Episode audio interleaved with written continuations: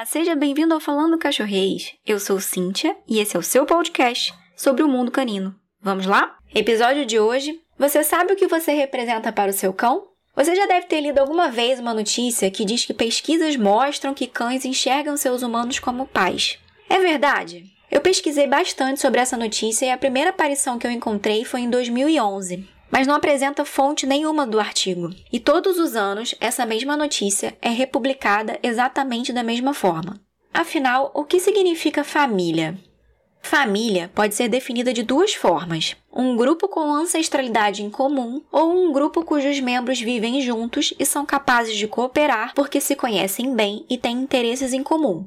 Sabemos que crianças humanas criam conexões emocionais com seus cuidadores, independente da ligação biológica. Da mesma forma, os filhotes crescem e passam a considerar seus cuidadores, tanto caninos quanto humanos, como sua família. E o apego do cão com seu humano, com seu cuidador, é reforçado a cada dia, quando alimentamos, quando brincamos e quando recompensamos durante os treinos. São os humanos que agem como figuras parentais, fornecendo comida, controlando onde os cães vão a cada hora do dia, interagindo, cuidando, dando carinho. O que está descrito no livro Cão Senso de John Bradshaw é que pesquisas indicam que os níveis de cortisol dos cães permanecem próximo ao normal com a presença do seu cuidador, ou seja, do humano que cuida daquele cão. E o que é o cortisol? Tanto para humanos e cães ou qualquer outro mamífero, o cortisol é o hormônio que ajuda o organismo a controlar o estresse reduzindo inflamações, contribuindo para o funcionamento do sistema imune e mantendo os níveis de açúcar no sangue constantes, assim como a sua pressão arterial.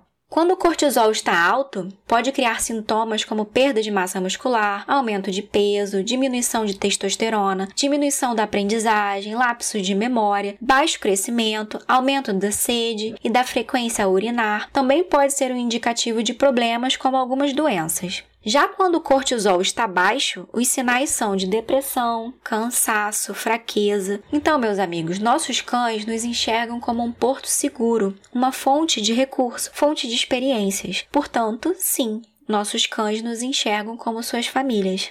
Gostou? Ficou com alguma dúvida? Me procura lá no Instagram, compartilha com os amigos para que mais pessoas possam também aprender que os cães que convivem conosco são sim da nossa família. Um beijo e até o próximo episódio!